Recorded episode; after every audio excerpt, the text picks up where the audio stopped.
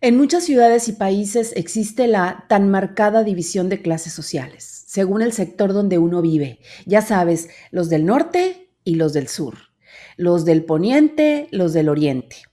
El lugar donde las personas viven es como un estigma quizá mucho más grande que el colegio donde se estudia.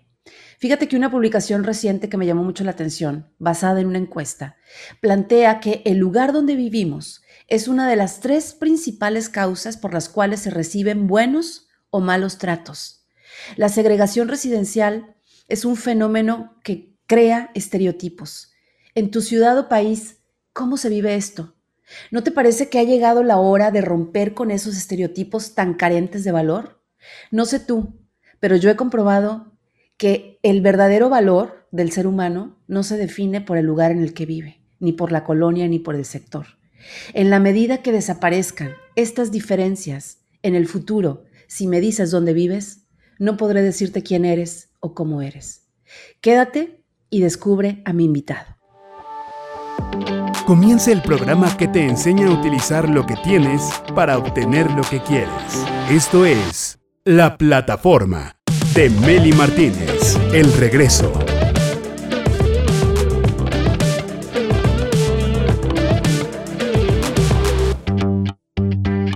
Almas valientes, mentes despiertas, directores de su vida, bienvenidos a la plataforma. Hoy te quiero presentar a alguien que a pesar de muchos contrastes y muchas circunstancias, logró encontrar su posición en la vida, su posición en el mundo.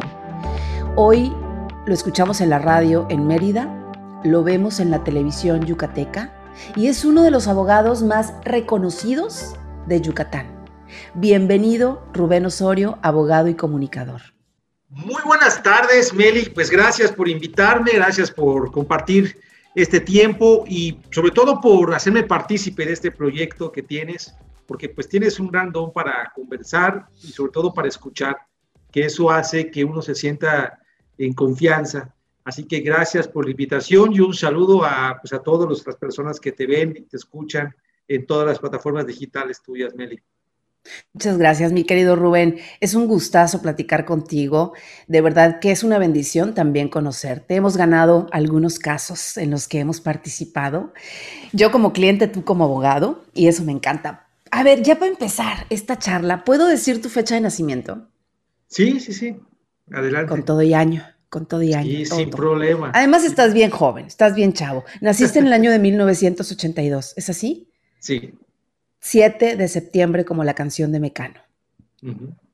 A la una de la tarde en Mérida, Yucatán. Ya ves que te pregunté tus datos natales. Y esto siempre lo hago con todos mis invitados cuando vienen por primera vez. Antes de que me compartas tu historia, lo más importante de tu historia, ¿me permites interpretar tu astronumerología? Porque es un regalo que yo preparo para mis invitados. Oh, algunos me dirán que no, algunos me dirán que sí. ¿Tú quieres? No, sí, sí, sí. Encantado. Perfecto. Te voy a compartir pantalla con tu mapa natal. Primero te voy a decir tu numerología y luego te voy a decir lo que veo en tu mapa natal. Ahí la podemos observar, ¿verdad? Ahí la tienes. Sí. Bueno, al nacer el 7 de septiembre de 1982, tu número de esencia, Rubén, es el 7, el número del conocimiento, el intelectual, que quiere saber más, que está bien informado. Es decir, esencialmente eres alguien que no se cansa de investigar, que incluso se puede llegar a refugiar en los estudios, en los libros, ¿de acuerdo? Porque ese es tu número de esencia. Pero tu personalidad, es decir, como los demás te ven, que es lo que se nota de, nosotros, la personalidad, ya la esencia se delata o nos delata cuando ya nos conocen un poco más las personas. Tu personalidad es nueve, el número de los altruistas, el que desea ayudar a los demás. Es un arquetipo generoso, pero con temperamento, es decir, manso, pero no menso, ¿ok?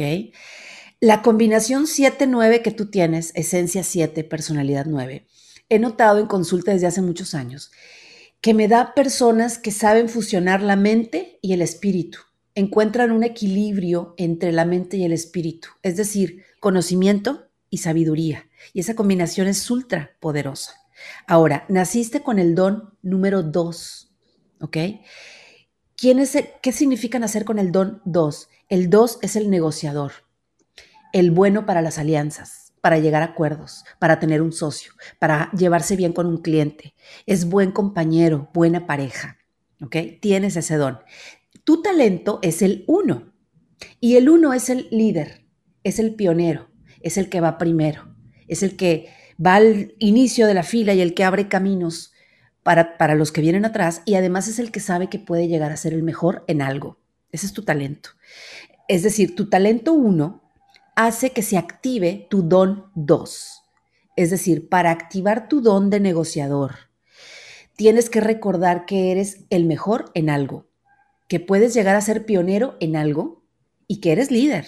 Cuando te sientas de bajada, cuando andes volando bajo, recuerda que puedes ser un líder, que puedes ser un pionero y es ahí donde se activa el don de la negociación con el otro. Ahora, si nos metemos ya a tu mapa natal que vemos en pantalla, tienes el sol en Virgo. Virgo es el solucionador, el que quiere servir, el que se quiere sentir útil y muchas veces es el que corrige a los demás para dar soluciones. Entonces, por eso es muy crítico consigo mismo y con los demás. Y no conforme con eso, el sol está justo en el medio cielo, en esa flecha azul que vemos ahí arriba, es el medio cielo, es el que nos indica nuestro sector profesional y de metas. Entonces, tener el sol ahí, Rubén, ya de entrada, si yo no te conociera, fueras un bebé y tu mamá me enseñara tu mapa natal y, yo se lo interpretara, le diría, este chiquito viene a triunfar profesionalmente porque tiene el sol en el medio cielo, en el sector profesional. Tu sol pudo haber estado en cualquier otro lugar de, de la rueda, pero está ahí. Vienes a triunfar a nivel profesional, a ponerte metas, a lograrlas. Entonces, tú brillas cuando alcanzas metas. Tú brillas cuando te sientes exitoso en el ámbito profesional. Ahora, tu ascendente es Sagitario, que es la personalidad que adquiere el sol, es el disfraz con el que el sol se mueve. ¿Y quién es Sagitario? Sagitario es el coach, es el maestro, es el que se la sabe todas, es el que profundiza en temas específicos y el que viene a enseñar la verdad. A Sagitario le gusta llevar la verdad por delante, mostrar la verdad, mostrar el papel, mostrar la prueba. No me extrañaría nada que seas maestro, o que en algún punto de tu vida hayas decidido dar clases o cursos y que además tus alumnos, si es que los tienes, digan, wow, aprendo mucho con este señor. Bueno, con este chavo porque estás joven todavía. Y que además seas de los maestros que le habla a sus alumnos con la verdad en la mano, diciéndole la realidad de cómo son las leyes, diciéndole la verdad de cómo están los juzgados, de cómo se manejan los casos, ¿ok? Entonces, algo que vienes a aprender uno de tus más de tus talones de Aquiles en tu rueda es aprender a confiar en los demás, aprender a invertir en otros para crecer con otros, tener socios, confiar en el otro, ¿ok? Y uno de los momentos más importantes de tu vida, según tus números, fue a la edad de los 36 años, ¿ok? ¿Te identificas? Fíjate que este, a los, a los 36 años tomé la decisión de salirme de dar clases con todo mi dolor, porque de todas las facetas, Meli, la que más disfruto es dar clase. Me gusta muchísimo, muchísimo el compartir con, con, los muchachos y, tal. Pero eh, ya el despacho, eh, mis clientes y los compromisos profesionales me pedían mucho tiempo.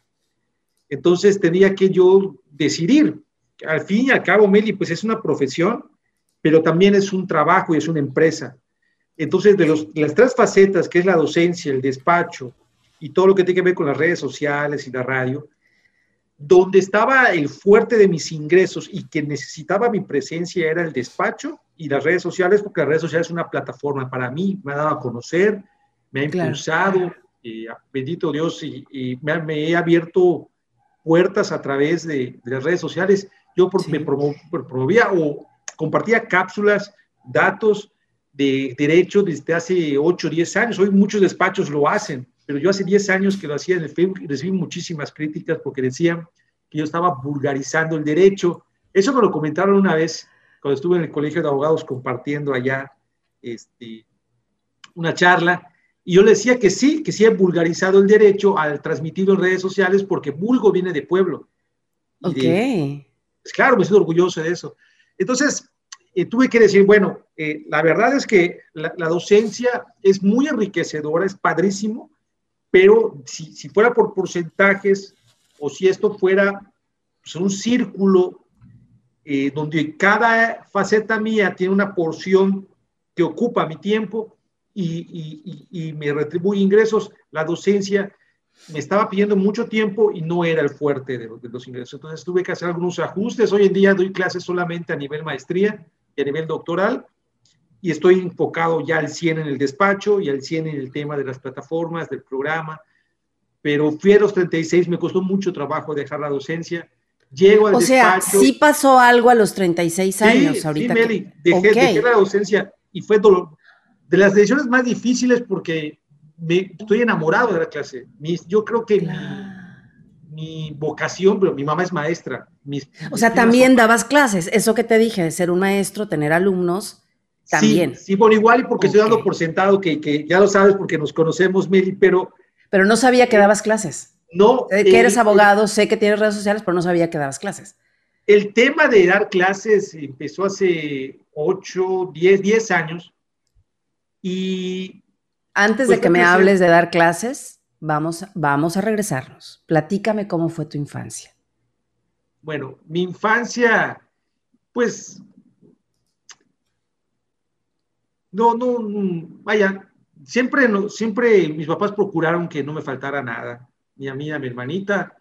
Yo creo que necesidades nunca tuvimos. En la infancia, pues fue una clase, viví una familia de clase media baja, donde no, nunca nos faltó nada, tuvimos lo necesario, pero pues nunca hubo como que lujos.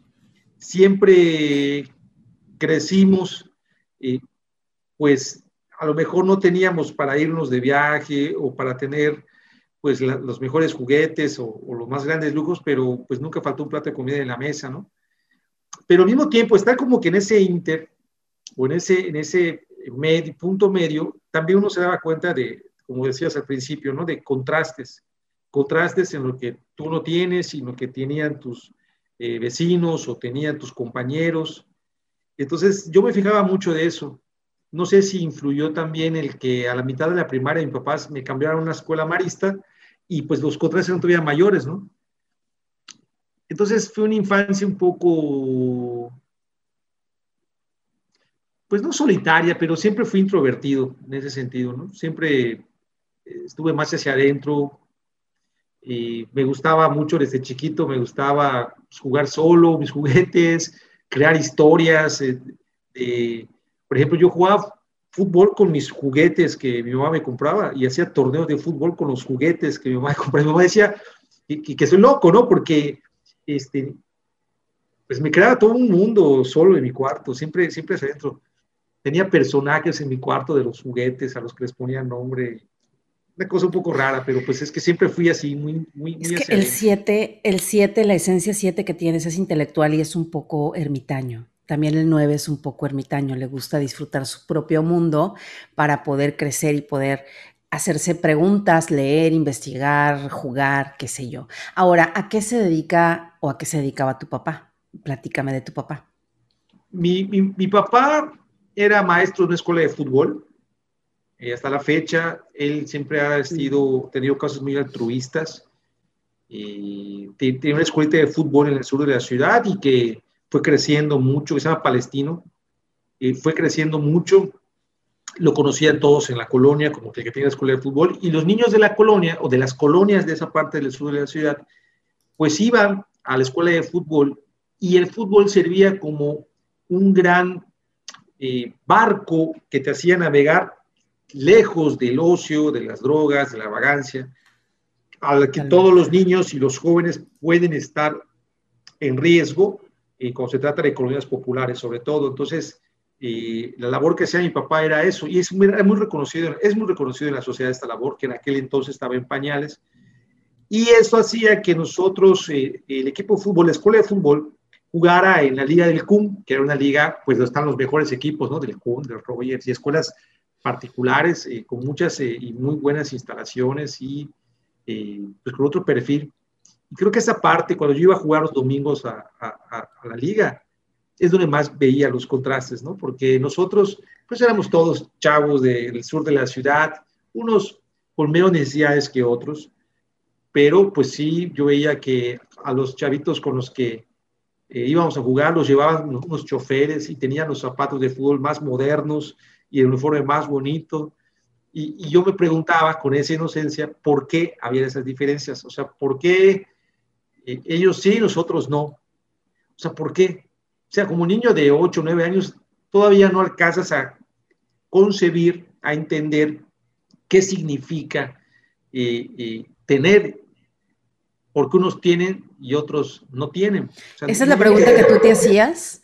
Mientras eh, eh, pertenecías a la liga de fútbol de tu papá, tu papá organizaba partidos, tú estabas en una escuela eh, de gobierno, ¿es así? ¿Entiendo? Sí, mi papá tenía una escuela de fútbol y esa escuela de fútbol competía en la mejor liga del estado, donde estaban las escuelas de fútbol del CUN, del Rogers, del Patria. De los colegios particulares para quienes no, no viven aquí en Mérida y nos están viendo en otras partes, entiendan que esos eran colegios particulares donde tú veías a niños llegar con chofer, el Rogers, el Cumbres, etcétera, y entonces tú, eh, siendo de, un colegio de gobierno, eh, competías contra colegios particulares eh, con la liga de de, fútbol que tenía tu papá, ¿no? Con la escuelita de fútbol que tenía tu papá. Representando a la escuelita de fútbol de mi papá, competíamos en esa liga de fútbol, ¿no? Donde estaban otras escuelas. ¿Y sentías un contraste ahí como niño? Sí, sí, lo, vi mucho. Lo vi porque, Beli, como te decía, yo iba a jugar fútbol con lo mejor que me podía dar mi papá y yo, yo me sentía muy feliz con lo mejor que me daba mi papá, que era pues ya tenía unos zapatos de fútbol, unas calcetas y unos tenis y una playera, a ver, al máximo. Pero yo tenía compañeros que iban con zapatos de fútbol prestados o con tenis en vez de tacos o con el, short este, eh, eh, roto, ¿me explico? Y yo veía mis amigos así o yo mismo y, ellos diferente. Yo, yo me preguntaba, ¿por qué? Porque eso me marcó mucho. Y luego, a la mitad de mi primaria, me cambiaron a un colegio marista por los contactos de mi papá, porque le, reconocían esa labor y pues me dio la oportunidad de estudiar en un, colegio marista eh, del centro de la ciudad, pero, pero como mucha gente te ve fuera del estado, eh, si me permites explicarles que en Mérida todo está seccionado, el norte de la ciudad, el centro de la ciudad y el sur de la ciudad. Este colegio marista era el colegio del centro de la ciudad, porque había otro colegio marista en el norte de la ciudad. Entonces, mi me, le, le, preguntaron, oye, queremos apoyar a tu hijo, mételo al CUN con nosotros. Y mi papá no quiso porque decía, pues es que es mucho el cambio. Entonces, pero lo vamos a meter al otro colegio, del, del, colegio marista que está en el centro de la ciudad, ¿no? Y también veía los contrastes ahí, todavía más, porque entonces ya eran los libros y, ya era el lunch y ya. Entonces, eso, pero eso nunca me generó ni, ni, ni, algún tipo de rencor, ni algún tipo de envidia, ni mucho menos. Al contrario, siempre fue una motivación porque mis papás siempre me decían, mira, si tú quieres eh, ser como ese niño o, ser así, cuando seas grande tienes que estudiar. No te gusta estar así y tal, tienes que estudiar. Si no, pues, pues eh, seguramente si no estudias, si no, no sabes hacer nada, pues vas a terminar eh, a lo mejor haciendo un trabajo en el que no te van a pagar como tú quieres y si no te pagan mucho, pues no puedes tener eso que tú quisieras. ¿no? Y eso fue como que me fue motivando. Este, por ejemplo, yo, yo siempre, a mi papá se lo comento ahora ya a manera de broma, pero yo recuerdo mucho que ya por de los 11 años eh, salían los Discman y a mí siempre me ha gustado la música, entonces comencé a conocer la música a partir de esa edad. Primero escuchaba rock en español, que es lo que estaba al alcance, ¿no? Maná, Caifanes, a esa edad, ¿eh? 11, 12 años. Ya después fui escuchando Fito Páez, Charlie García, Spinetta, siempre música en español, porque yo decía, me gusta escuchar la música que puedo entender.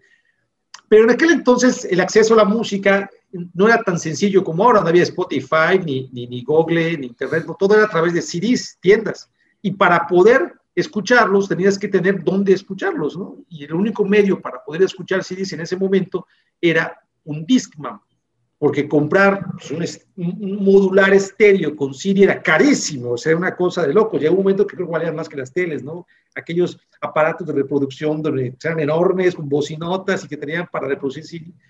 Y siempre quise un dilema porque además cuando iba en camión en la escuela, tenía un viejo Walkman de cassettes donde yo me aislaba, o sea, compré mi, mi, Walkman y en el, transitar del camión de la escuela a la casa, que era largo, 20, 30 minutos, que aquí en Mérida es bastante, me perdí en mi música. Este...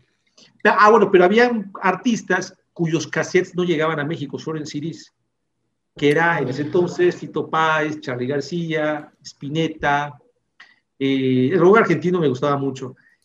Solo llegaba en CDs, entonces no tenía manera de escucharlos más que pues en Discman, ¿no? Y canciones que yo pescaba a veces en la radio y las grababa del cassette.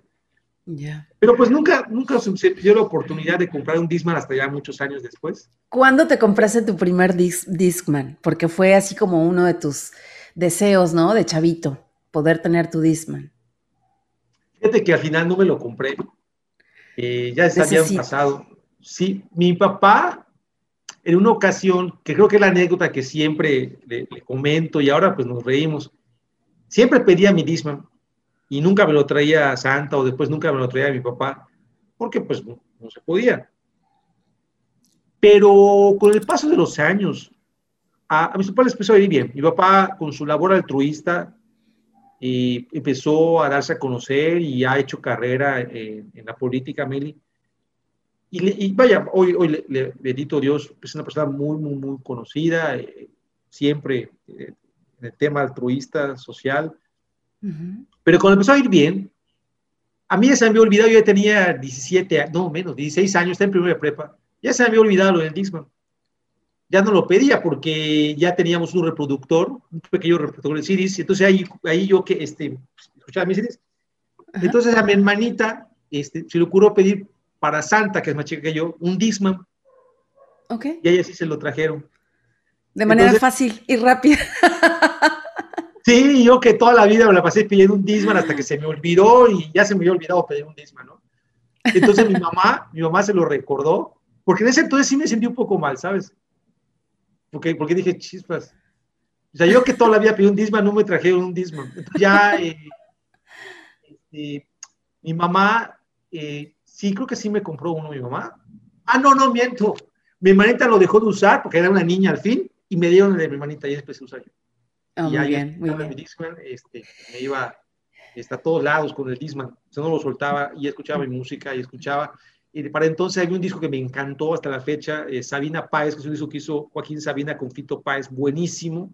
Sí, cómo no. Este, y, y, hasta la fecha este, es uno de los discos que más me han gustado porque lo recuerdo como el primer disco que usaba mientras iba al, centro o andaba en camión este, con mi Discman. Yo andaba toda la vida con el Discman. A mí me tocó comprarme mis dos primeros cassettes, porque yo fui de ocho tracks y luego, bueno, discos de acetato y luego ya pasamos a los cassettes. Soy un poquito mayor que tú. Soy como, no voy a decir, ya dije tu año de nacimiento, no voy a decir cuántos años son mayor que tú. Pero el caso es que yo conocí los ocho tracks, que eran unos casetotes así rectangulares enormes y, luego ya el cassette pues fue la sensación. Entonces yo, yo coleccionaba grabadoras y radios, es lo que siempre pedía de Navidad y cumpleaños, grabadoras o radios, grabadoras, tenía una gran colección. Porque pues la radio era mi sueño, ¿no? Dedicarme a la radio, hacer, eh, usar mi voz. Entonces, mis, mis primeros dos cassettes que me compré con mi propio dinero, mis ahorros, fue el de Chicago 17 y el de Madonna. No sabes la maravilla, ¿no? Qué cosa más padrísima sentir que tú te compraste tu propia música, ¿no? Los chavos de ahora, bueno, ya digitalmente pueden comprar la canción que quieran. Sí, totalmente. Ahora, platícame, mi querido Rubén, ¿cómo fue tu adolescencia? ¿Llegaste a sufrir? Sí, en la secundaria realmente este, sufría mucho bullying por, por, creo que por mi manera de ser, y mucho tengo yo culpa, porque precisamente por ser más hacia introvertido, pues siempre me la pasaba con los audífonos de Walkman, porque era eso sí yo alcanzaba, este, y era muy desconfiado, y precisamente porque sufría bullying, entonces como que no hice, hice un buen amigo, que hasta la fecha lo frecuento, pero no socializaba mucho, en realidad no, no, no, este, no me desenvolvía tanto y, y eso generaba que me veyeran como que alguien, no sé si como freak o como pesado o como raro, entonces se me escondía mi bulto, me robaban mis cosas, una vez en el baño este, me robaron, eso estaban de moda las gorras de básquetbol, y en, y en, un viaje de la secundaria me robaron mi gorra, que yo quería tanto, este, hay algo que, mira, hay algo que sí hay que tomar en cuenta con los chavos de ahorita, que eviten la violencia, porque no sabes si puede tener repercusiones a futuro. Pero yo decía, Dios mío, ¿cómo dejé o cómo los maestros permitieron que me hicieran eso? O sea, a mí y a varios chavos nos hacían poste, que es como que en unos, eh, no sé si has visto, o, los que, nuestros amigos que nos ven, que nos escuchan, Meli, que en la escuela alguna vez jugaron el, espiro, que es como un, poste donde hay una pera y le pegas y gira.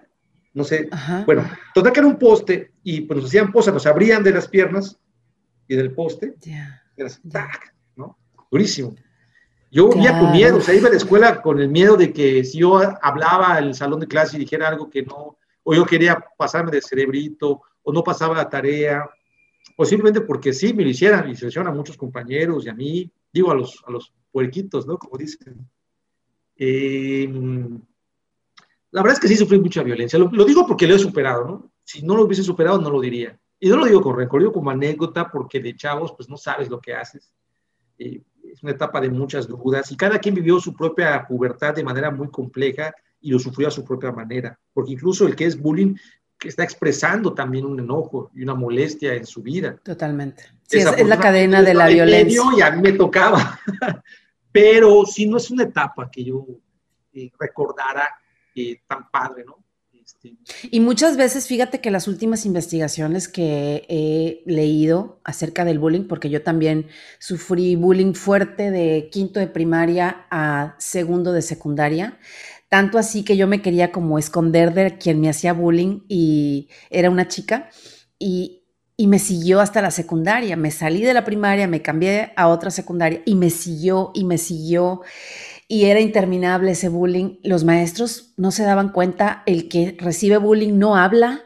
Es, es muy difícil expresar que alguien está abusando. Me seguía a los baños.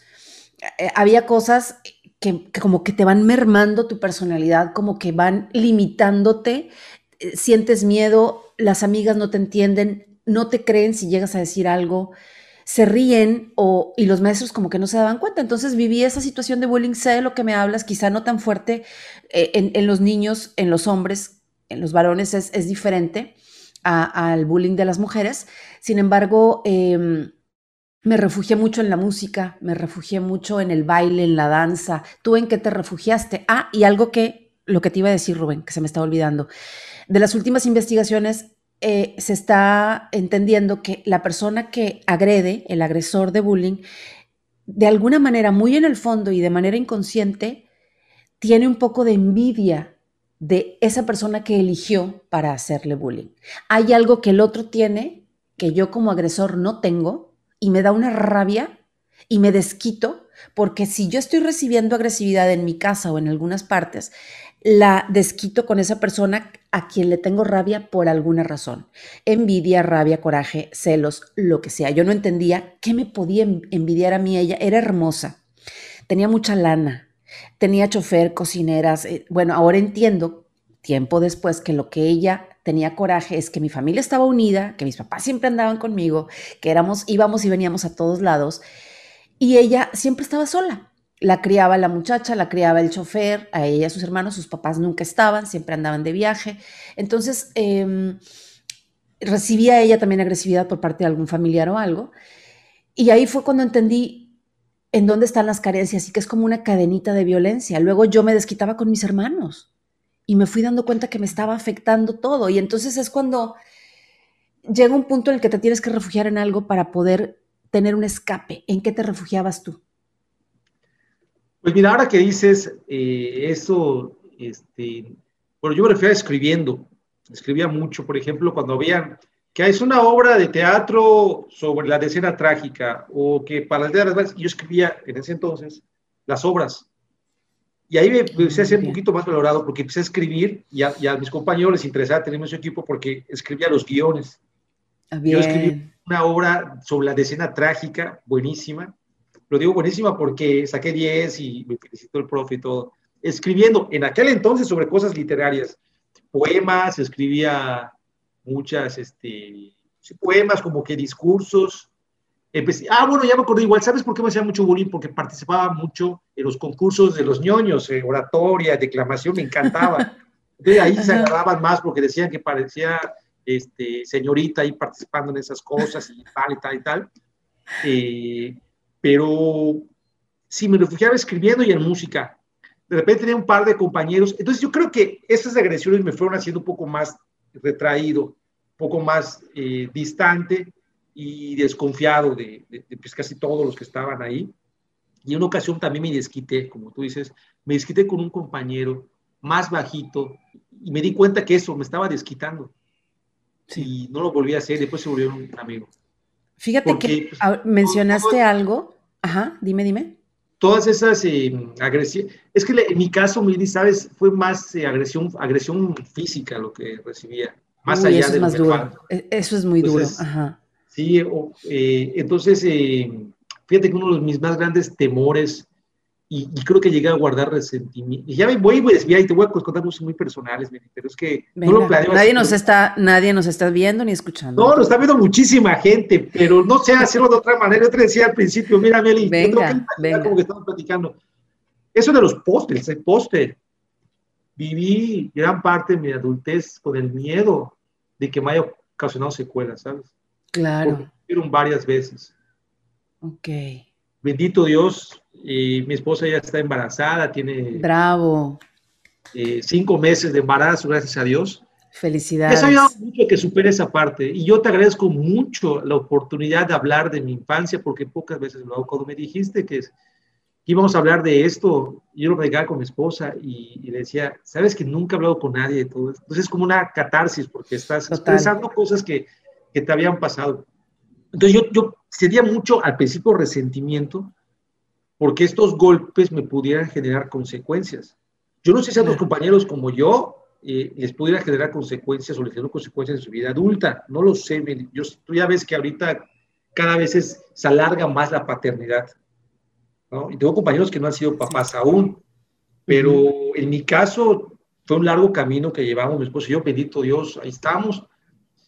Y y yo le puedo decir a los papás y a las mamás que te están viendo, Meli, que seguramente son muchísimos, que muchas veces salen memes, imágenes que dicen, ah, eso del bullying, eh, son tonterías, porque en mi infancia cuando alguien me pegaba se lo devolvía, este, no existía eso del bullying, los A ver, eh, el bullying siempre ha existido, que ahora se llama bullying, se ha americanizado el concepto, pero de verdad tomen en serio cuando su hijo recibe agresiones físicas. Porque no solamente por la parte psicológica, que al final esto se supera con mucho amor de tus padres y de tu familia, pero puede tener consecuencias físicas. O sea, no es, tú no sabes cuando un niño es bulleado físicamente, las consecuencias que, que, puede tener. Y, ah, bueno, y, te decía, y el último caso, lo que, lo que quizá me hizo ya eh, quería escapar de la secundaria fue que en una clase en el laboratorio de química, alguien tuvo la brillante idea de abrir la, llave de gas butano en, el, laboratorio. Y por alguna razón, bueno, sí, seguramente porque yo era el barquito, se pusieron de acuerdo para echarme la culpa. Y yo, pues la verdad, como ya me daba igual la secundaria, fíjate, en, mi adolescencia decía, pues es que igual si reconozco mi culpa me expulsan, ya no los vuelvo a ver jamás. O sea, veas, un adolescente puede pensar, no. Claro. Y yo, yo no había sido, Meli, tengo 38 años y te puedo decir que yo no encendí la, llave de gas butano del laboratorio, que era un peligro, ¿no? Porque estábamos como a media clase y olía a gas butano. Cualquiera que encendiera un cerillo, Meli, y, bueno, y no estaríamos aquí, ¿no? Exactamente. Entonces, de tanto que me decían que yo, dije, sí, sí, yo fui. Y dije, por fin ya me van a sacar, ya voy a salir de acá. Entonces, llegué a la casa, ya con el reporte, no, mi papá me dio, bueno, sí me dio varios cintarazos. Que bueno, no es que, no es que antes así, así se usaba, y yo le agradezco a mi padre y a, mi mamá que me han educado de cierta manera, que me hicieron ser disciplinado, ordenado. pero bueno, al final sentí la injusticia en carne propia y creo que a partir de ahí eh, decidí ser abogado. Porque empecé a pensar cómo está eso de reconocer tu culpa y cuando no eres culpable y, y, y, bueno, y es una nimiedad comparado con todos los casos y asuntos que están en los tribunales hoy en día. Pero, pero ahí sentí lo que mucha gente en nuestro país siente cuando son enjuiciados siendo inocentes, cuando son... Injustamente. Y de hecho, tanto el 9, que es tu personalidad, como el ascendente Sagitario, buscan justicia. Son de, los arquetipos que más buscan justicia. Entonces, em, el altruismo que traes de, también de herencia de tu padre, más el tuyo, la sabiduría, el conocimiento, el ser intelectual, y esa, esa sed de justicia, yo creo que se confabula todo, ¿no? Como para que llegues a tomar esta decisión de estudiar algo relacionado con la justicia. Sí, yo creo que ya muy, muy, muy chico, ya yo, yo quería ser abogado, quería ser abogado, quería ser abogado. Ni sabía qué significaba ser abogado, porque en la carrera sí me costó trabajo adaptarme a, pues, lo que significa ser abogado, pero toda esta etapa de secundaria y prepa, yo ya sabía que iba a ser abogado. O sea, mis, mis compañeros iban a, a que si cursos vocacionales y tal, yo ya sabía que iba a ser abogado. Y para ser abogado, mi papá me decía, es que tienes que estudiar mucho, así que bueno, tienes que estudiar, tienes que estudiar, tienes que estudiar, tienes que estudiar. Y como de por sí no he sido muy bueno con el tema de la tecnología o con los trabajos manuales y las cosas de, pues yo le decía, papá, pues es que si, yo no sé hacer otra cosa, entonces yo tengo que ser abogado. Y ya, ah, bueno, y además yo quería escapar de la secundaria, que fue, fue, fue una cosa increíblemente eh, asfixiante, ¿no? ¿Lograste escapar de la secundaria? Sí, la única manera era es, lograr entrar a la preparatura de la universidad aquí en Mérida. No tanto ahora quizá, porque por la tanta oferta de estudio que hay en Mérida, que está encaminada a convertirse en una ciudad universitaria, como Guanajuato, como otras ciudades. Pero en aquel entonces, en los noventas, la mejor opción, la opción top que podría aspirar a un chavo de secundaria era entrar a las, una de las dos prepas de la Universidad Autónoma de Yucatán. La prepa de la UADI. De la UADI. Eran unas prepas, pues son hasta la fecha con un altísimo nivel de exigencia académico, al menos en, mi época. Y si no era allá, pues te ibas al CUM o te ibas a la Modelo, dos, tres escuelas particulares muy buenas. Y si no, pues de gobierno, rey, ¿no? Entonces yo sabía que si no entraba a la prepa de la UADI a través de examen de admisión, mis papás no iban a pagarme el CUM, entonces me iba a la escuela de gobierno. Entonces, o estudio o estudio. Y además sí sentía, eh, como el decir, voy a estudiar para que demostrar que yo puedo, ¿no? Entonces, pues estudié y entré a prepa 2. Muy poquitos de mi generación entraron, pero se fueron a la prepa 1 por azar del destino, tal que logré escapar de ellos. Así. Y a la prepa me fue, me fue muy bien. Ahí conocí mejores amigos, son de la prepa de la universidad y en parte porque creo que aprendí de la secundaria que, pues, hay que abrirse un poquito, no, no distanciarse tanto y como que fui más amiguero ya en la prepa. Al final eso me enseñó la secundaria. Ya empezaste a ser más tú mismo, ¿no? Empezaste ya a tener tu propio criterio, a definir más tu personalidad, a soltarte un poco más. Te ayudó mucho haber escrito cosas de teatro, que fíjate que me hiciste recordar que una de mis salidas del bullying fue cuando monté una obra de teatro. Como el arte y el deporte te van ayudando como a, posicionarte, como a jugar tu rol, como a entender tu papel en, ese sistema, ya sea estudiantil o familiar o donde, donde te desenvuelvas.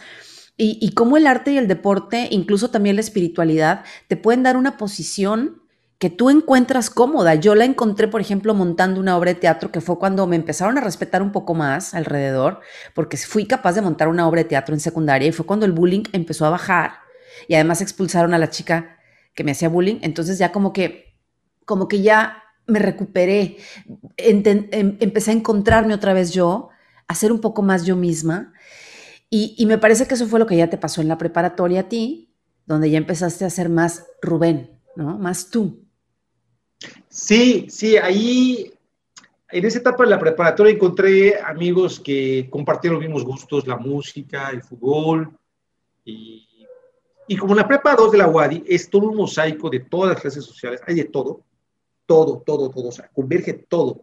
Y en aquella época más todavía, porque había pocas opciones diferentes en la prepa, la prepa 2. Y realmente, si tú querías un nivel académico superior y aspirabas a entrar a una facultad de la UADI, tenías que pasar por la prepa 1 o la prepa 2, porque, por ejemplo, en aquella época, si tú querías ser doctor en Yucatán, no había ninguna escuela de medicina particular. Hoy la tiene la Marista y la tiene la Anáhuac. Pero en ese entonces, la única escuela de medicina que había en Yucatán era de la UADI. Entonces, si tú querías entrar a la escuela de medicina de la UADI, tenías que estudiar la 1 o la 2. Así seas multimillonario y con la posibilidad de entrar al CUM, no, tienes que pasar por la 1 o la 2 para después entrar a la escuela de medicina de la UADI. Y en Derecho igual, yo quería ser abogado y la mejor escuela de Derecho este, era la, la, de la UADI. Bueno, hoy hay otras opciones, está la NABO, está la Marista, pero en aquel entonces no había universidad marista y, la, la NABO que empezaba, ¿no? Entonces había muchas razones por las cuales convergían diferentes muchachos de todas las clases sociales. Y aún así veía los contrastes. Eh, eh, de alguna manera, lo que pasó en, en, mi infancia, en el fútbol, en la secundaria, me generó alguna especie de complejo en donde yo siempre quise ser popular o lo que los chavos que eran realmente populares tenían, eran, se veían y hacían. Y en algún punto me di cuenta que es muy cansado tratar de ser alguien que no eres. Exacto. Cansadísimo. Entonces, en vez de aparentar, yo quería, como que decía, bueno, ¿y qué tengo que hacer para un día llegar a ser así? Dentro de mi razonamiento, ¿no? Llegar a ser así como con... Pues dentro de ese, de ese prejuicio de adolescente que yo tenía de ser popular o, verse bien o ser millonario. ¿Me explico? que desde niño más bien tenías, desde el fútbol. Sí, porque nunca me causó envidia algo así. Siempre me, me ha motivado eh, de una manera aspiracional. ¿Cómo le hace Juan? Ahí voy a hablar como los ejemplos de mis programas, ¿no? ¿Cómo le hace Juan? ¿O cómo le hizo Juan para llegar hasta ahí? O sea, ¿cómo le hizo? Yo siempre decía, ¿qué hizo bien? Porque eso que hizo bien, yo lo quiero hacer. Porque eso que él logró, yo lo quiero lograr, pero lo quiero lograr haciendo lo que él hizo para después lograr más. O sea, ¿cómo? Mis papás siempre me decían estudiando. Y bueno, yo hoy sabemos que tener un título universitario no te hace millonario. Pero en aquel entonces yo pensaba que sí. Yo pensaba que estudiando y con tener un título universitario, listo, iba a tener un súper trabajo y, le iba a pasar bomba, iba a tener mucho dinero, iba a poner una ropa que yo quisiera y tal. Nada ¿O triste realidad? Lo sabes. Eh, en realidad, pues yo creo que este, el título universitario es solo una carta de presentación, pero para, para hacer cosas, Mary, hace falta compromiso con tus objetivos, hace falta determinación, capacidad de adaptación y sobre todo perseverancia. Sobre todo perseverancia, que es la diferencia entre los que logran éxito y los que no. Los que no, no es que no tengan talento, es que en algún punto detienen su búsqueda. Y nuevamente los que lo logran es porque no detienen su búsqueda y siguen y siguen y siguen y siguen hasta que lo logran. ¿Sabes por qué? Porque siento que hay pasión, siento que hay propósito, o sea, que es como, como lo que yo nací para hacer y hay práctica. Porque acuérdate lo que dicen los pilotos, para poder pilotear un avión necesitas 10.000 horas de práctica primero para que te puedas considerar un experto piloteando un avión. Entonces, si todos lográramos nuestras 10.000 horas de práctica en, eso que nos apasiona hacer, como por ejemplo, ¿cuántos no hemos trabajado gratis durante años? Yo trabajé 10 años gratis como locutora, es más, yo pagaba para, ir, a, para ir a, hacer eso que tanto amaba hacer. Y es lo que te va llevando al expertise, al, al, como dices tú, la perseverancia, la determinación, que ahí va incluida la pasión y la práctica, ¿no? Practicar eso que tanto te apasiona, porque hay mucha gente con talento, pero con talento dormido, que nunca lo practicó, que nunca siguió practicando, buscando, tocando puertas, haciendo eso que se le facilita. Yo creo, Meli, que talento todos los seres humanos lo tenemos. Yo creo que no basta el talento. Porque hay, o sea, puedes tener solo talento, pero sin disciplina, sin perseverancia. El talento no sirve, sucumbe. O sea, lo que, lo que te saca adelante es la disciplina, la perseverancia, eh, el orden, el sacrificio, compromiso con tus objetivos. No me gusta sueño, sé que muchos dicen, no, es un sueño, pero al menos para mí, eh, decir sueño es como que no te comprometes a que lo vas a cumplir. Para mí, ¿no? A mí me ha funcionado decir, son mis, yo me he trazado este objetivo y luego este objetivo, porque al final los sueños los cumples despierto, ¿no? O sea, esos sueños los vas a cumplir estando despierto, no estando Los sueños no se cumplen, se trabajan. Ah, claro, y, por eso yo le digo objetivos. Raros, o sea, nunca digo soy, tengo objetivos, tengo planes, metas. Y, se trabaja, se trabaja mucho para eso y, pues, la perseverancia. Y sí, la práctica es importante. Yo digo, si, si hay estudiantes escuchándonos, viéndonos, Meli, yo les, decía mucho a mis chavos en la universidad, yo di clase ocho años en la NAWAC, ocho años maravillosos, incluso llegué a ser tutor. Bueno, ya, el despacho fue mi, mi primer fuente de ingreso, pero yo invertía más horas en la universidad, estaba de 7 a 12 y el despacho era el fuerte. Entonces mi esposa hizo una intervención y me dijo, a ver, Rubén, ¿sabes qué? O sea, le dedicas más tiempo a algo que te gusta, sí, pero tu, tu fuerte, vaya, lo, lo, que, lo que nos ha sacado adelante y es, es, el despacho, ¿no? Entonces estás invertido, o sea, aquí ahora no anda bien. Porque me, me, interiorizaba, porque yo veía en cada estudiante, me veía a mí mismo, me veo a mí mismo, y decía, mira, yo creo que por aquí no, por aquí sí, bueno, llegué a ser tutor. Eh, ah, bueno, y el consejo que siempre les daba es, tú tienes que, tener claro desde la universidad, y si puedes desde la prepa, lo que vas a hacer. Invierte tus horas en buscar eh, a qué te vas a dedicar, qué vas a hacer. Y ya que sepas qué vas a hacer, desde los primeros días de la universidad comiences a practicar. Si a ti te gusta este, ser chef y ya te metiste en la escuela de, chef, no es porque sea una carrera que te vayan a pagar o te vas a morir de hambre, mentira, no. No tiene nada que ver con el título ni con lo que estudiaste. Pero si tú ya decidiste que vas a ser chef y entras a la carrera de, de gastronomía, desde el primer semestre métete a trabajar en alguna pastelería, en algún restaurante, aunque sea como lavatrastes, aunque sea como mozo, pero que ya estés relacionado y que poco a poco vayas practicando. Y desde el segundo y tercer semestre, yo les decía a los chavos de la Nava, ustedes que tienen la suerte de tener los medios para poner un negocio, desde el primer semestre, tienes un plan, tienes un proyecto, tienes una idea. En vez de pedir dinero para irte a Miami o irte a la Riviera, pide dinero para probar suerte con ese negocio que tienes en mente. Porque lo peor que te puede pasar es que no funcione y no tengas dinero para irte al antro la semana siguiente, pero no te vas a morir de hambre porque vives con tus papás y tienes la fortuna. Y ahí te la pongo mejor todavía, que aunque se tengan los medios y te metes a trabajar teniendo un jefe, conviviendo con otros chavos, con otros empleados, siendo un empleado, eh, aunque sea lavando las cazuelas, porque quieres en el futuro poner un restaurante, aunque tengas los medios, entrando a trabajar y conocer desde abajo todo el proceso, cómo se mueve un restaurante que, que admiras, que te gusta, que te, que, que, que te gusta cómo, cómo sabe la comida, etcétera, y te metes ahí a conocer el mundo del restaurante. Y luego ya con los medios que tienes, poder invertir en, en, en crear algo tuyo, yo creo que sería todavía más, eh, el aprendizaje sería todavía más nutrido, ¿no te parece? Sí, sí, me, parece que la clave está en saber lo más temprano posible qué es lo que quieres. Y a partir que sepas lo que quieres, enfocarte, concentrarte en eso.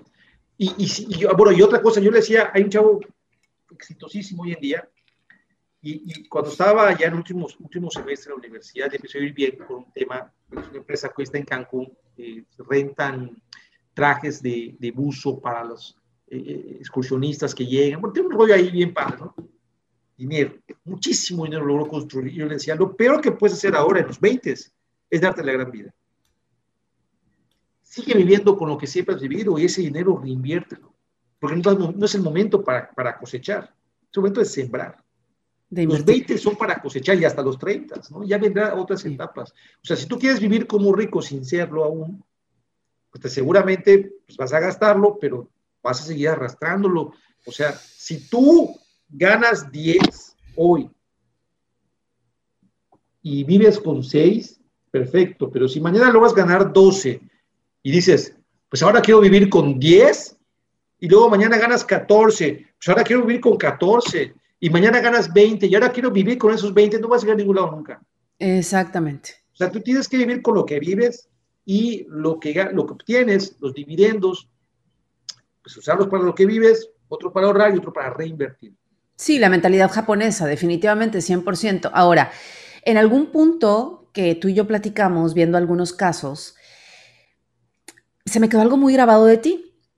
Y fue el motivo por el cual te, te invité a la plataforma, que me dijiste, Meli, yo estoy muy conectado con las mujeres. Yo, yo creo que parte de mi misión es defender a las mujeres. Eh, quiero, mi experiencia de vida personal, que ahí no me contaste tu vida, yo no sabía de qué me estabas hablando, es, es, nací con ese coraje de defender a las mujeres y yo dije, A ver, quiero saber por qué. Porque también ahorita, ¿sabe quién no conoce a Rubén Osorio en Yucatán? Eres un gran abogado, conocido en los medios, además eres comunicador. Te has desarrollado la habilidad de la comunicación desde hace muchos años para radio, para televisión, para redes sociales. Y has ganado muchos casos. Pero es que además no pierdes la sencillez del ser humano que incluso tú por haber crecido o creciste con ese estigma de ¿por qué ellos sí y yo no? Yo vivo en el sur, los otros en el norte, compito con colegios, yo estoy en, en escuela de gobierno. No quisiste cambiar tu despacho, ahora que lo tienes, de sector. Dijiste, yo me quedo aquí donde nací para defender a mi gente. Quiero que me platiques esa parte de ti. Mira, eh, yo salí de la universidad, eh, bueno, eh, a la mitad de la universidad estuve como seis despachos, sí apliqué eh, al pie de la letra eso de practicar, practiqué mucho, entré a seis despachos diferentes, de la mitad me sacaron, en la otra mitad yo renuncié, pero es la, es la parte del aprendizaje. Bueno, salí y entré al Poder Judicial, yo trabajé como técnico judicial en los juzgados, es un escribiente, ahí aprendí mucho de derecho. Eh, pero nunca fue, o sea, no, no, me consigo estando detrás de un escritorio eh, redactando sentencias hay gente talentosísima. Yo, yo conocí un gran amigo hasta el día de hoy con el que estudié la maestría y, hoy es juez, ¿no? Este, pero no, no es mi talento. Entonces, tenía un trabajo muy estable, un trabajo burocrático, con prestaciones, con tu sueldo, con tus bases, tenía mi base. Eh, y renuncié. Un día fumaba en ese entonces, tenía mucho miedo. Conocí a mi esposa, acababa de conocer a mi esposa, que hoy es mi esposa, era mi novia, ella siempre ha vivido bien, no le gusta que lo diga, pero estoy balconeando, ella siempre ha vivido muy bien. Y yo me preguntaba, ¿cuál es el tipo de vida que le puedo ofrecer? A, o sea, yo veía los contrastes también. Es que si yo tengo una onda con, con, los contrastes, ¿no? De ver, oye, ¿y esto por qué? Y digo, yo, yo un día me quiero casar con, con, mi novia en ese entonces y no nos va a alcanzar para que yo le pueda dar el tipo de vida que ella siempre ha tenido, este, como donde estoy ahora porque estoy seguro, eso sí, que no, aquí no están mis habilidades.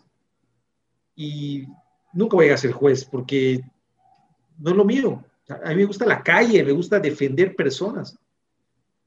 Pero en ese entonces no tenía tantos casos como para independizarme. O sea, yo decía, si me salgo, ¿de qué voy a vivir? ¿Será que me alcance? ¿Será que tenga lo suficiente? ¿Qué hago? Entonces, este, cuando iba a tomar la decisión, el, presidente del Tribunal Superior, el abogado Ángel Prieto Méndez, me estaba convencido que me quedó, hombre, quédate, sí, sí la vas a hacer, ten paciencia, es escalafonario. En el Poder Judicial es como el de los maestros, va presentando exámenes de oposición y va subiendo de rango. Pero no iba bien, Meli, o sea, me iba de la fregada con mis escritos, todo. aguanta, no sé. Total que me, cambian de juzgado y cuando me iba a cambiar de juzgados a, a los juzgados familiares, dije, este, me fumó un cigarro en la tienda de enfrente y dije, bueno, ya, cuando me gaste el cigarro, ya tengo que decidir qué voy a hacer. Si continuar aquí es porque tengo que llegar a ser juez, voy a ser, voy a durísimo, o si me salgo es porque ya le voy a intentar eh, como litigante ponerme en mi despacho. Y le dije, dije entre mí, bueno, lo peor que puede pasar es que si no la hago me va a cortar mi novia o, o pues no voy a tener para irme a la disco, ¿no? Y tal, no pasa nada. Decidí, me salí del despacho. Bueno, fue una bomba en la casa este, ¿cómo te atreves? Un trabajo seguro, tu estabilidad, tu comodidad. Pero bueno, uno va aprendiendo con los años que la comodidad es mala consejera, ¿no? Cuando te sientes cómodo en un algo, en algo, en un lugar, te sientes cómodo, ahí no es. Entonces, mi madre, eh, este, pues normalmente uno tiene más eh, química con alguien, ¿no? Yo tengo mucha química con mi mamá. Mi papá ha sido un gran mentor, pero con mi mamá soy, soy, más como que su confidente, ¿no? Y me decía, hijo, le dice, mamá, pues voy a poner mi despacho, tengo un sobrito, voy a ver dónde rento. Y, pues, normalmente las colonias, los fraccionamientos donde hay más despachos en Mérida son la García Jiménez, pensiones, lugares muy cerca del juzgado. No, despachos muy, muy antiguos, de mucho renombre. Y me decía, Rubén, ¿dónde te vas ahí? Donde hay tanta competencia y donde pues no te van a contratar porque tienen 20 opciones para contratarte. Mira, tenemos una casa aquí, por la 42 Sur, no vas a pagar renta, la vas a decorar a tu manera, yo te ayudo, tal, pon tu despacho ya. Y algo que se me quedó grabado, me dijo mi mamá, mira Rubén, el abogado y el doctor no es como una tienda de la esquina en donde tú vas a la, primera tienda o el primer Oxxo que encuentres. Si tú confías en tu abogado, si tú confías en tu doctor, vas a ir a verlo donde esté. Claro. Bueno, dicho y hecho, Meli, digo, de, mi despacho y tu casa nos separan no sé cuántos kilómetros, ¿no? Y así ha habido clientes que llegan de otras partes de la ciudad. De hecho, yo me acuerdo cuando alguna vez fuiste y te perdiste en el centro y ahí estuvo, ya me estaba a punto de quitar, esta mujer, qué fastidiosa, que no puede llegar, pues que no, es de Mérida, ok, ya me no de Mérida. No, no, no era de aquí, no soy de aquí. Y, me fui al sur de la ciudad, en esa casa que mi papá había adquirido eh, con un crédito de interés social, y ahí puse el despacho y empecé. Por lo que llegara. Pero decía, bueno, yo no tengo papás abogados, no vengo a una feria de abogados, no tengo una cartera de cliente que dar, necesito darme a conocer. Pero no te había comentado que en la carrera yo había participado en un programa de radio de chavos, como los de EXA, como los de, así tal cual. Te digo que en la prepa y en la carrera me fue mejor con el tema social, ¿no? Con el tema de los amigos. Ya me fui yo mismo. Entonces exploté mis habilidades y encontré amigos que me aceptaban con esas habilidades. En la secundaria y en la primaria, el, el ser, una persona a la que le gusta hablar y compartir era visto como un defecto, como un ñoño, como un nerdo, como un freak, ¿no? Que yo andaba en concursos de declamación y de oratoria y todo eso, era visto como que, ah, qué, freak, ¿no? Y, y, vamos a hacerle poste y vamos a pegarle y tal. Pero en la prepa y en la carrera no. La verdad es que encontré ahí aceptación. Y a media carrera, eh, por áreas del destino, llego a un ah, porque hice mi servicio social para Radio Universidad y me, derivado de mis aptitudes, nos dan un programa que se llama Poder Joven Radio, que es una bomba, eh, en esa generación, y de ahí me invitan en CIPSE a tener un programa que se llama Expresión Universitaria, que era un, un tema conducido por un chavo en ese entonces de 20, 21 años, y hablábamos de temas polémicos, del aborto, de la homosexualidad, matrimonios homosexuales, drogadicción, eh, relaciones extramaritales, o sea, de lo más polémico que pueda haber en aquel entonces. Debate, hacían debate. y yo tenía la idea de que decir, vamos a hablar hoy de madres adolescentes. Y para el programa vamos a traer a dos muchachas menores de 20 años que por hoy son mamás solteras y que estudian y trabajan y tienen un bebé. Y llevé a dos compañeras mías, todavía no olvido Vicky, que ya no sé qué fue de ella, si me está viendo, y otra amiga por ahí. Ah, mi prima, yo tengo una prima que se había embarazado muy joven, y los llevé al programa para que hablara de sus experiencias. Y, de, y o si no, cuando se trataba de, de homosexualidad, llevé a dos chavos que son pareja, y cuando hablábamos de SIDA, llevé a un chavo que, que pues, tenía SIDA y que así, fue un quitazo ese programa, pasaba en 97.7 en Mix FM. Buenísimo el programa. Tardó un año hasta que llegó un punto que yo decía, oye, yo soy abogado, con permiso, ¿no? O sea, entonces, eh, se me dice, mira, no te vayas, este, nos ha gustado lo que has hecho, ¿por qué no preparas un programa relacionado con tu carrera? Y le dije, no, hombre, ¿qué programa? Que la fregada.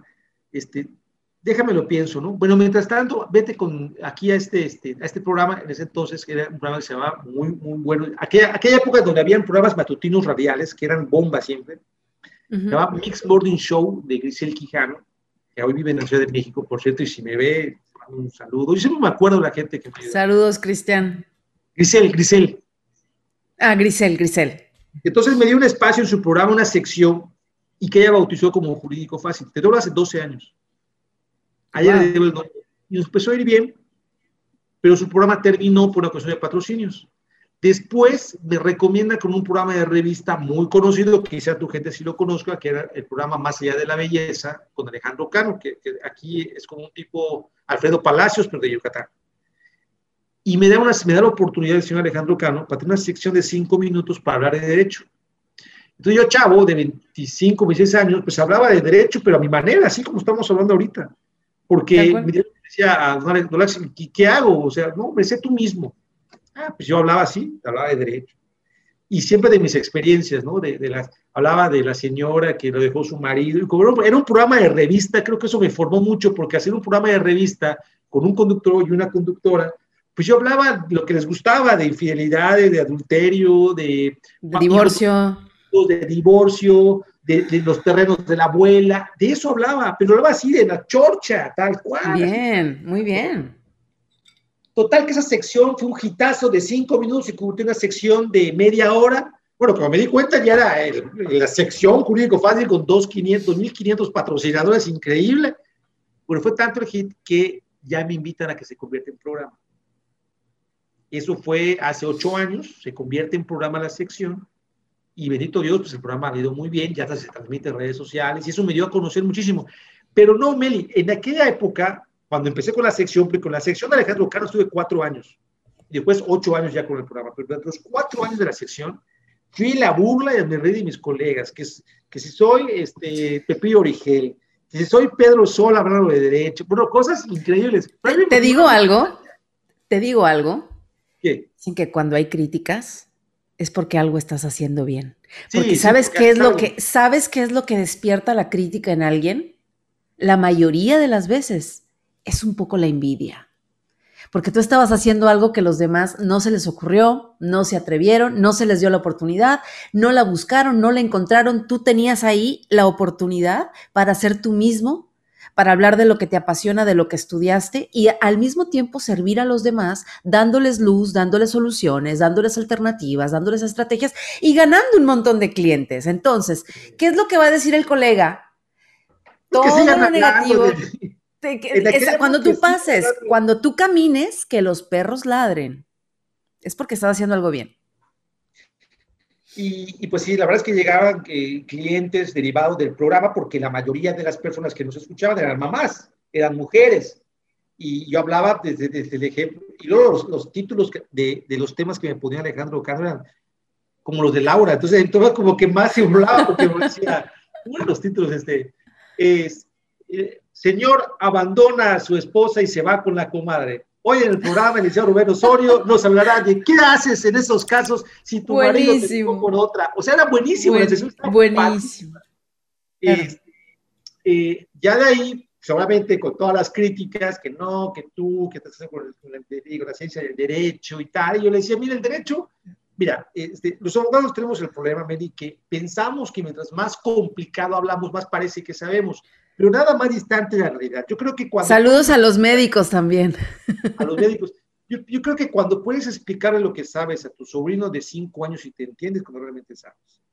Cuando puedes explicar lo que sabes a cualquier persona y te entiendes cuando realmente estás aprendiendo y estás enseñando. Porque uno aprende a enseñar. Y bueno, y entonces de la sección pasa al programa y pues un hitazo, ¿no? Y, y empiezo con el tema del Facebook, que también me criticaron durísimo una vez en el colegio de abogados eh, había, no sé por qué tema me invitaron a hablar, creo que sobre la impartición de justo, no sé qué tema, y hubo alguien allá de, de, del público, colega, no voy a revelar su nombre, que me decía, bueno, ¿usted qué piensa de Porque se enoja Nacho. Porque si no se enoja Nacho Jiménez. No, no, no, no, no, no era, bueno, no sé, Nacho no era, pero. no, estoy, es un decir. Cualquier nombre, sí. Este, me decía, ¿Y qué opina de los abogados que están eh, vulgarizando el derecho al, aparecer, anunciando sus servicios en los medios de comunicación? Como que era pecado anunciar tu servicio. Ah, porque después de cada sección, yo el pacto que tenía con Alejandro es, déjame dar mis teléfonos, ¿no? Claro. Yo no contenido, déjame dar mis teléfonos. Obvio. Luego me prohibieron dar mis teléfonos porque era un comercial y dije, ah, ok, voy a dar mis redes sociales y la gente me va a contactar a través de las redes sociales. O sea, hace 12 años, cuando poca gente lo hacía, ¿no? Exacto. Y, creé mi página de Facebook, Rubén Osorio Asociados, y ahí me contactaba la gente. Bien. Y un día dicen, vamos a una cosa, queremos hacer un programa, y cómo, este, porque siempre era la fricción, porque yo decía que era un comercial de mi, de mi despacho. Entonces le dije, mira, si tú me das un sueldo, le decía a los de CIPSE, de ejecutivo de CIPSE, este, algún día voy a dejar de, programa, porque cuando yo no sea redituable, pues se van a sacar. Le dije, mira, yo quiero estudiar mi maestría. Y sí, en ese entonces tenía ahí buena relación con la náhuatl. Y le dije, mira, págame mi maestría. Y yo te creo el programa y te doy contenido y mire y tal. Llegamos al acuerdo. Así se no le iba a costar nada porque con alguna especie de convenio creo que todos sus empleados podían estudiar una maestría en la náhuatl o algo así. Y, y se me becó. Me becó con el, con el 50% de, de la maestría, que es carísima, era carísima y sigue siendo carísima, maestría en Derecho Empresarial. Muy bien. Y la otra mitad, eh, yo un mes lo pagaba y otro mes lo pagaba yo más, que me ayudaba en ese entonces. Hiciste una buena negociación. Excelente negociación que hiciste con la televisora, bueno, con el, grupo de radio y televisión para que te pagaran, te, te, dieran una beca para la maestría. y poder hacer, e, estuvo buenísimo, estuvo inteligente de tu parte porque fue como una inversión realmente. Te felicito por eso, Rubén. Yo creo que las estrategias son parte de, de, del dedicarte a las leyes, ¿no? El encontrar estrategias, el encontrar soluciones, tanto para ti como para la gente. Y me parece que eso es lo que te ha posicionado como uno de los mejores abogados de Yucatán, pésele a quien le pese. Hay muy buenos abogados en Yucatán, muy, muy buenos, pero eres uno de los más reconocidos públicamente. Eres de los pocos abogados comunicadores que se atrevieron a hablar a nivel de cancha con la raza, a nivel de cancha con las mamás, con las mujeres, a defender a las mujeres en programas de revista. Entonces, sí, sí, sí, eh, te atreviste, te fijas cómo ella aflora tu uno de pionero, de atrevimiento, de iniciativa, y, ahí es donde afloran tus dones y talentos que además todos los que tú ya reconoces en ti y que ya tienes. Entonces, bueno, pues Rubén, hay mucho más que platicar. Seguramente estaremos platicando en algún otro momento. ¿Algo con lo que quieras concluir esta charla que hemos tenido tú y yo el día de hoy? Eh, pues yo creo que lo importante, Meli,